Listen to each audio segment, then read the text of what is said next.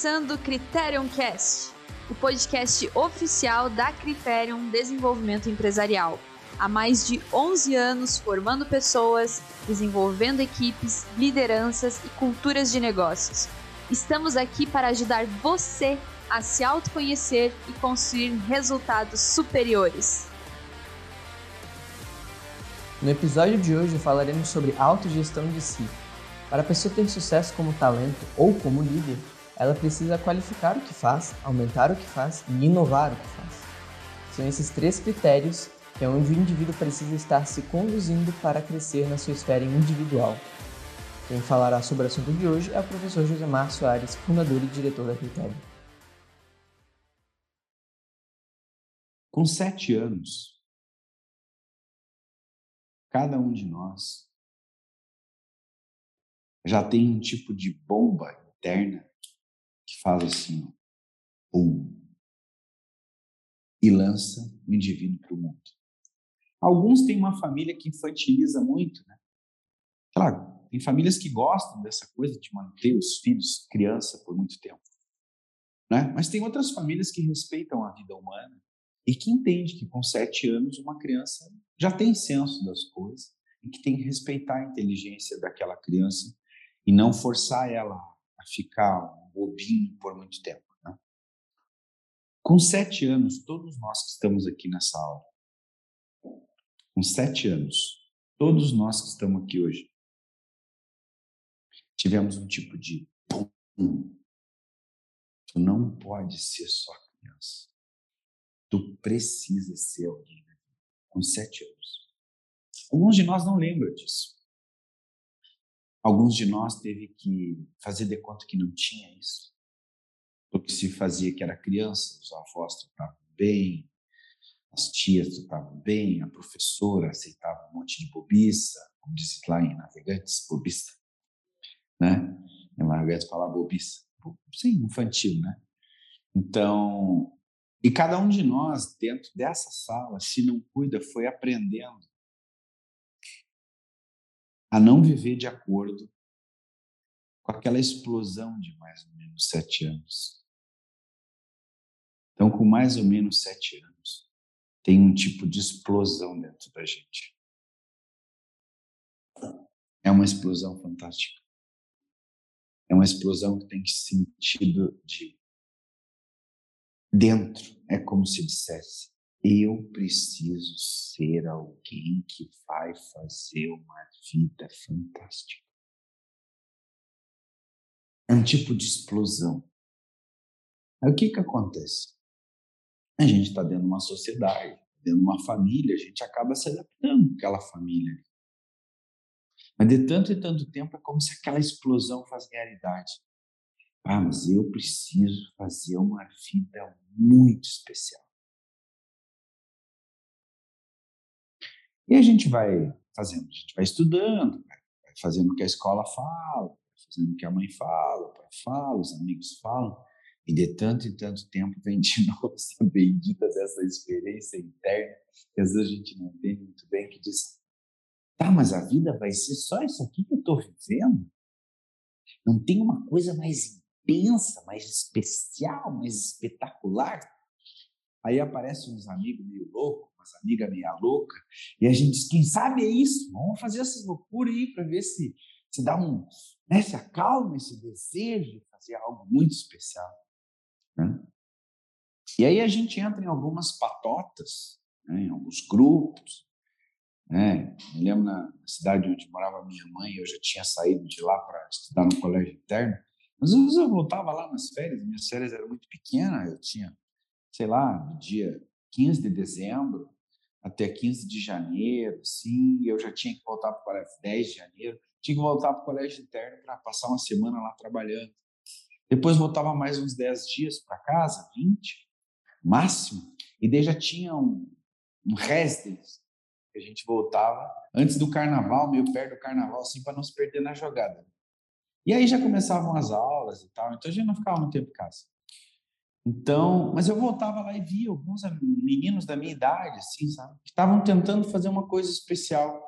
Eles roubavam cone nas ruas, eles saíam na rua e baixava o vidro do carro lá de um e tirava a cueca lá para os outros ver no bar e tal, para fazer uma coisa especial.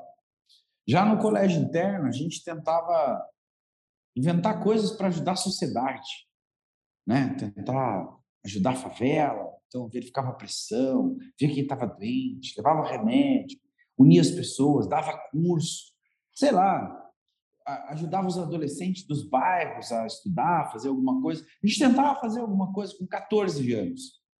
Já queria ser útil, fazer algo, né? Ou seja, queria botar para fora a própria inteligência em ação, né? Então, com sete anos, a gente já começa a abrir essa dimensão do nosso talento. A gente já começa a querer abrir essa ideia de talento. Se vocês observarem as crianças com cinco anos, quatro anos, elas querem ajudar a lavar louça. Os pais que não deixam. Vai quebrar, vai não sei o quê. Com quatro, cinco anos, as crianças já querem ajudar a fazer um bolo, querem ajudar a pregar um prego, querem ajudar a capinar, querem ajudar a limpar o carro, querem ajudar a organizar as roupas. Com quatro, cinco anos, eles querem brincar de fazer alguma coisa. Então, todo mundo nasce e já tem dentro um tipo de vontade de, de sair para fora fazendo algo. Então, tem um tipo de ambição interna que a gente chama de dimensão metafísica. Não é físico. É, tu olha para aquela criança sentada ali, tu não vê o que é que movimenta ela. Parece, na minha cidade, se chamava de um bicho, um bicho carpinteiro. Então, quando a gente era criança, meu pai dizia: Tu tem um bicho carpinteiro, guri.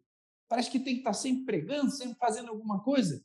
A minha mãe dizia: Esse bicho carpinteiro aí dentro de ti que não para. Que o carpinteiro é um negócio que tem que pregar, tem que serrar, tem que fazer alguma coisa.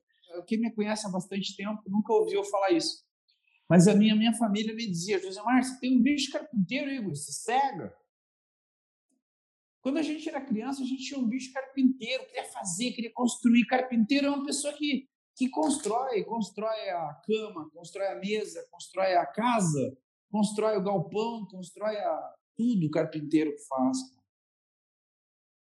que, que fazia o pai de Jesus? José era um carpinteiro, um carpinteiro. Então Jesus é abençoado quando nasce lá, Nossa Senhora, ah, não tem pai, vem José aqui, carpinteiro. Então, a gente, quando é criança, a gente tem um bicho carpinteiro. A gente quer brincar de fazer isso, de fazer aquilo, blá, blá, blá. E vai passando o tempo, isso que o Alexandre falou muito interessante. Os brinquedos estão prontos, a gente pega um computador para jogar, para entrar na internet, para conversar com os outros, e o bicho carpinteiro vai sendo consumido pelo que a sociedade diz que é legal um jovem adolescente fazer. O bicho carpinteiro, esse bicho de construir, de realizar, de fazer, vai virando depressivo. Então nós estamos, as crianças estão na escola, os professores não sabem lidar com o bicho carpinteiro. Aí manda para o neurologista. E o neurologista taca três remédios na pessoa. Então o bicho carpinteiro vai morrendo. Vai morrendo por quê? Porque não se sabe usar energia em alguma coisa útil e funcional. Não se sabe usar, não se tem um projeto. Então, aquele bicho carpinteiro que está lá dentro de cada um de nós, quando chega dentro de uma empresa, uma empresa aberta, uma empresa que tem líderes, que sabem conduzir os talentos, aquele bicho carpinteiro das pessoas é chamado. Faz isso aqui, faz aquilo lá, faz aquilo outro, venha cá, a empresa é o lugar da paz, da força do espírito humano. Não é a universidade. Eu estou na universidade há 23 anos. E quando eu cheguei na universidade como professor, eu via esse bicho carpinteiro dos alunos vinha ali de manhã, na faculdade, chegava às 8, 11 horas eles iam embora. Passava a tarde e a noite loqueando muitos. Ou tinha gente que vinha só à noite, passava o dia inteiro loqueando. E daí eu criei um monte de projeto na universidade projeto de teatro, projeto de música, projeto de língua, projeto de pesquisa, projeto de extensão, projeto de monitoria dos professores. Projeto... Meu Deus do céu, eu achei umas 500 mil coisas para os alunos que tinham tempo que só vinham ali na aula, fazer aquelas aulas ali, que era tudo muito fácil, para eles terem um espaço para botar o seu bicho carpinteiro, a sua força metafísica para fora e com isso construir competências que depois dariam a eles a oportunidade de ser ótimos profissionais.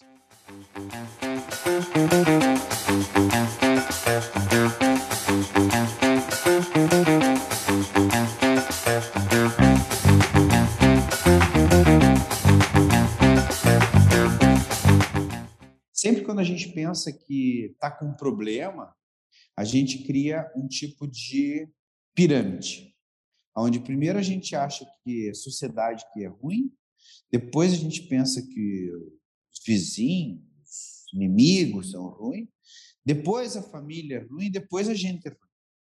O senhor Antônio vira a pirâmide disso. Se tu não está tendo resultado, se você quer subir, quer crescer, você tem que trabalhar nessa hierarquia. Primeiro você olha para si. Olha só, em geral, a gente pensa o seguinte: para ter sucesso eu preciso estudar. E eu preciso ganhar bastante dinheiro. Né? Quando a gente é adolescente, ó, eu vou estudar e daí eu preciso ganhar bastante dinheiro. E aí tu vai ser um talento morto, vai morrer da fome, né? Porque só estudar e pensar que vai ganhar dinheiro, tu já caiu do cavalo. Então aqui a gente vai estudar certinho, ó. Quer chegar com 38 anos a uma posição que é semelhante, é igual a um executivo de uma série de empresas, você vai ter que ter muito mais do que só vontade de ganhar dinheiro e, e, e a ideia de que conhecimento basta. Então, na primeira, primeira, número um, quero crescer, eu quero ser um líder, eu tenho que ter conhecimento sobre a esfera individual. Então, o que, que eu preciso saber sobre mim? Como é que eu faço para ter uma ótima saúde? Eu tenho que ter uma ótima saúde, não pode ter uma boa saúde, tem que ter uma ótima saúde. Porque ninguém consegue convencer outra pessoa caindo pelas tabelas. Não dá. Ah, o fulano hoje não veio, tá gripado. Ah, é o fulano. Ah, hoje não veio, dava com dor de cabeça. Ah, ciclano. Não, essa pessoa aí, ó, já, já vai botando de lado o nome dela, porque nós não podemos ter uma pessoa que toda hora está caindo pelas tabelas. Não vai conseguir. Então, uma coisa importante, que é ter protagonismo, vai ter que ter o quê? Vai ter que ter uma esfera individual ótima. E a primeira coisa que tem que observar é: eu tenho que ter uma ótima saúde. O que, que eu preciso para ter uma ótima saúde? Né? E aí tem uma série de coisas que vão ser necessárias. Entre elas, todo uma, um cuidado do teu corpo, da tua nutrição, da tua, tua, tua, tua. esfera individual. Além da, do corpo, é o que? Os pensamentos.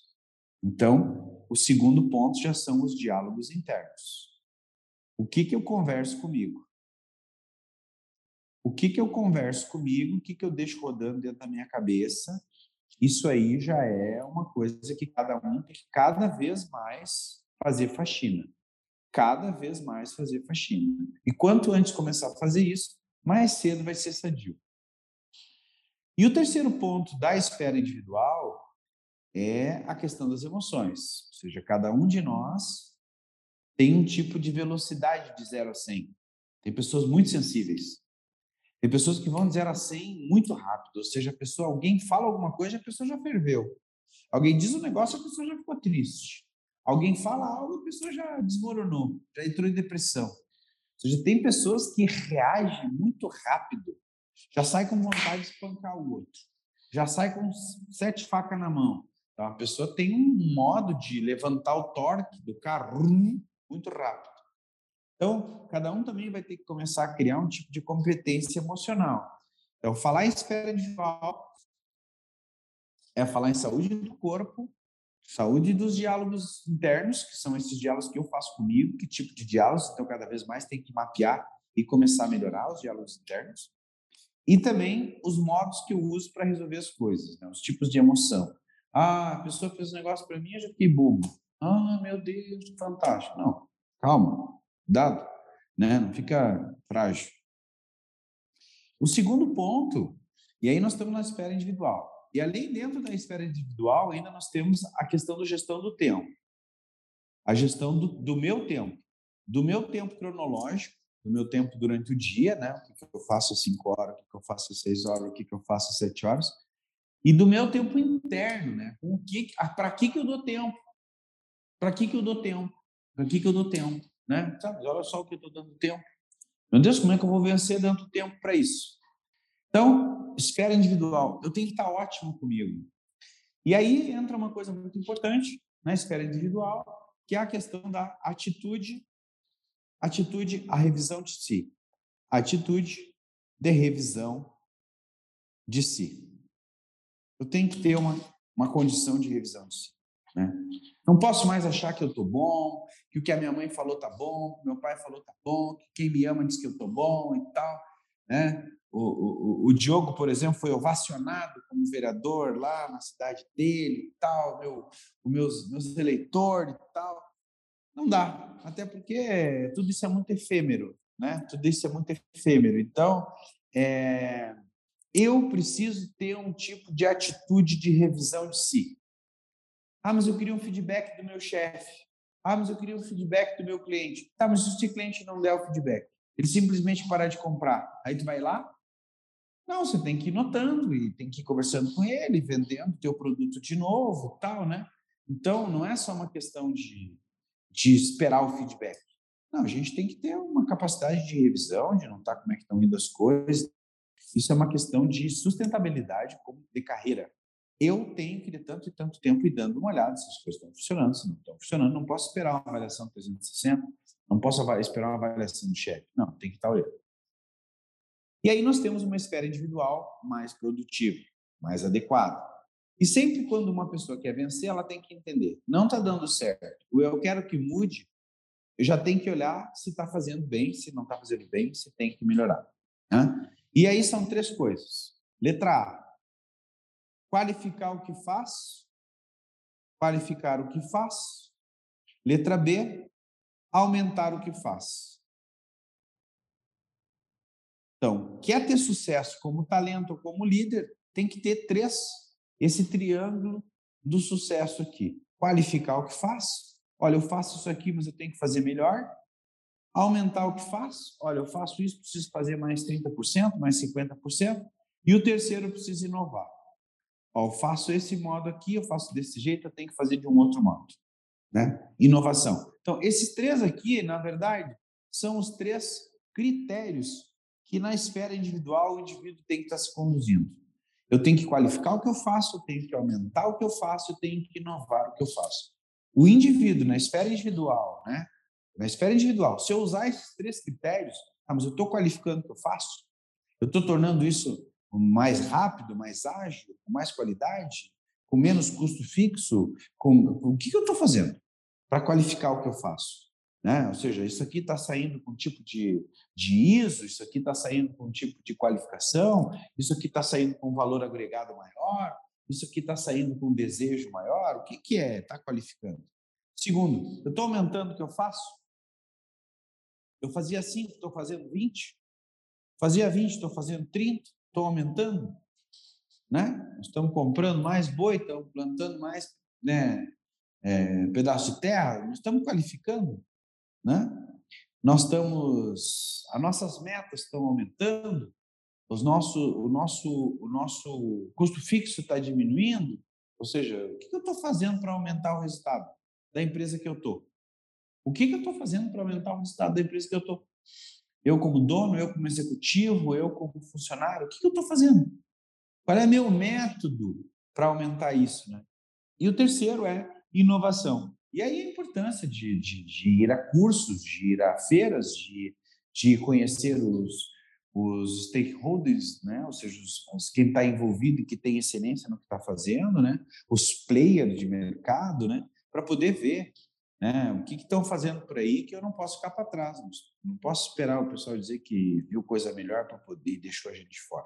Né? Então, eu, é uma das coisas que eu noto que no nosso time da Critério Consultoria, tenho falado, ó, tem que estar tá no mercado, tem que estar tá olhando o que, que os outros estão fazendo, tem que estar tá olhando o que o pessoal está fazendo para formar gente lá no, em Dubai, né?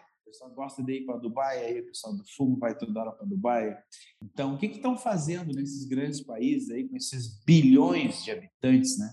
Esses países têm bilhões de habitantes, né? Nós temos 7 bilhões de pessoas em torno disso no mundo. O que, que nós estamos fazendo, né? Que possa ter proporções maiores. Daí tu tem empresas aí, por exemplo, que nasceram aí e hoje estão tamanho que estão, Amazon e outras empresas aí. Por quê? Porque não, não, não inovar e ter uma noção de proporção internacional. Né? E se não cuida, a gente não, não se propõe a isso. Então, qualificar o que faz, aumentar o que faz, inovar, são três condições que na esfera individual ninguém pode perder de vista.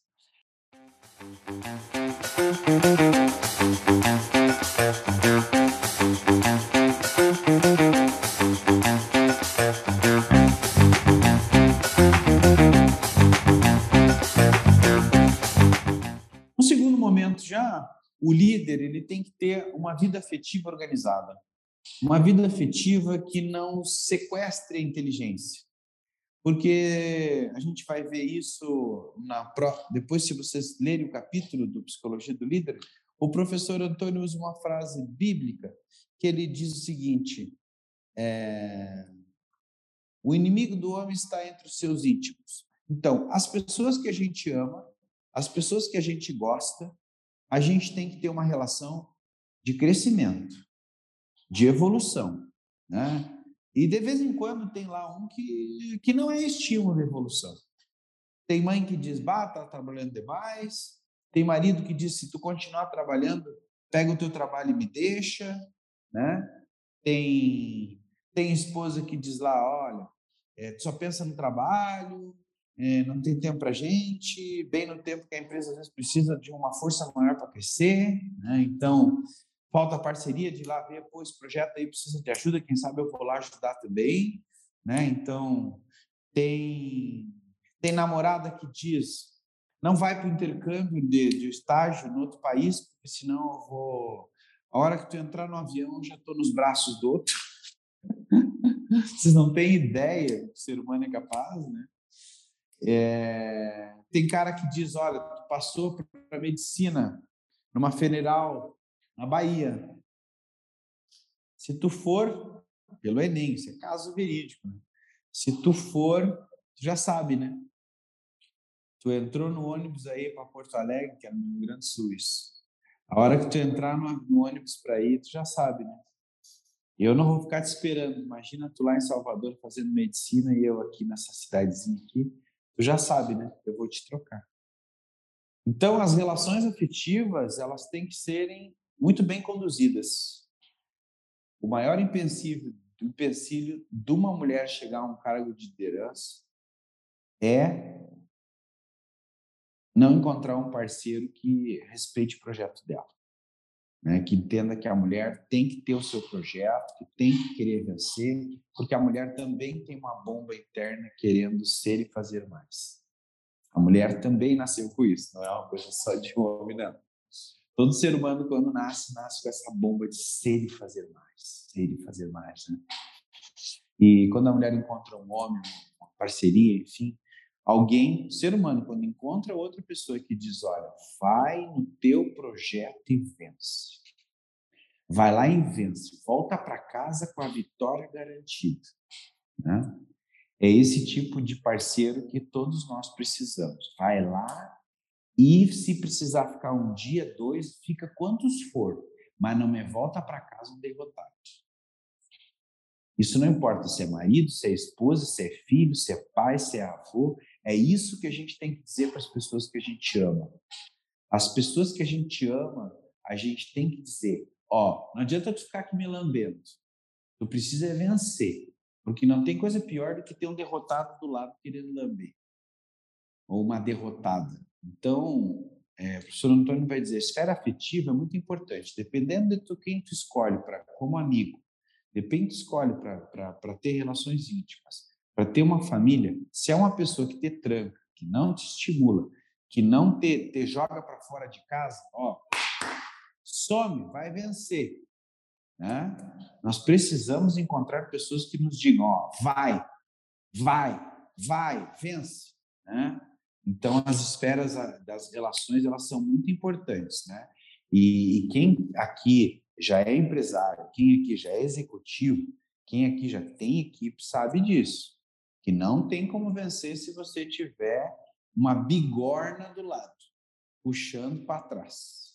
Então, é, falar em liderança é falar em organizar as relações, é construir parceria, é construir um casamento, um namoro, um relacionamento, né? E tem que entender, relação, ela, ela, ela, ela precisa de cuidado. Então, quem está começando aí tem que entender que se não cuida, dá muito tempo para a relação, principalmente no início da, da vida aí, e tinha que cuidar da sua profissão, da sua carreira. Quando a gente vai fazer seleção para um talento, a gente quer saber se a pessoa vai entrar dentro da nossa empresa e vai fazer a coisa acontecer. Tá? E cada vez mais os jovens hoje estão em dificuldade nesse sentido, né? porque a sociedade, o critério convencional que a gente trabalhou ontem no curso da ação à liderança, né? da ação à compreensão, é primeiro a convenção, depois o instinto de natureza. É a convenção diz: se tu não arrumar ninguém, tu não vai ser ninguém. Então isso já aí já derruba um monte de gente. Se tu não arrumar ninguém, tu não, não vai ser ninguém. Não. Se você se construir com trabalho, tu vai encontrar alguém legal. Senão, quem é que vai te querer? Só um débil mental. E quem é que vai querer quem não vence? Só se a pessoa é doente. Só se a pessoa é carente. Quem é que vai querer uma pessoa que não vence? Um débil mental, um carente, um parado no tempo. Ai, você é linda, ai, você é lindo. Não, você vence, você avança, você faz as coisas acontecer. Senão, daqui a pouco, tu tem, tu tem um, um tonto ali dizendo que tu é o máximo, uma tonta ali dizendo que tu é o máximo, e tu não fica dois anos, cinco anos, quando vê tu tem 25, quando vê tu tem 30, e tu não virou. E aí aquele débil mental tu não aguenta mais, aquela louca tu não aguenta mais. Ou seja, como é que tu vai fazer uma vida de valor se você não focou em crescer, se desenvolver se aprimorar? E o contrário é verdadeiro, né? A pessoa vai lá, estuda, arruma um trabalho, né? Ela tem o que fazer, ela chega em casa, ela é feliz, ela está realizada, ela encontra o outro que também trabalha, que vai para cima, que é feliz. Então, as relações afetivas elas são muito importantes e elas são de fato depois da incapacidade de conduzir bem a si, vem as afetivas.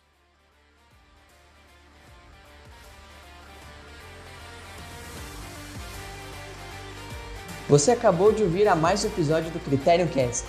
Se você tiver interesse em se aprofundar mais sobre si e se desenvolver enquanto talento, participe do curso de Talento e Liderança, que terá uma nova edição no dia 30 de agosto. Participe também do seminário Business Existência em Bento Gonçalves. Será nos dias 16 e 17 de setembro. Não se esqueça de se inscrever no nosso podcast e no nosso canal do YouTube. E siga-nos nas redes sociais, arroba Consultoria. Até já!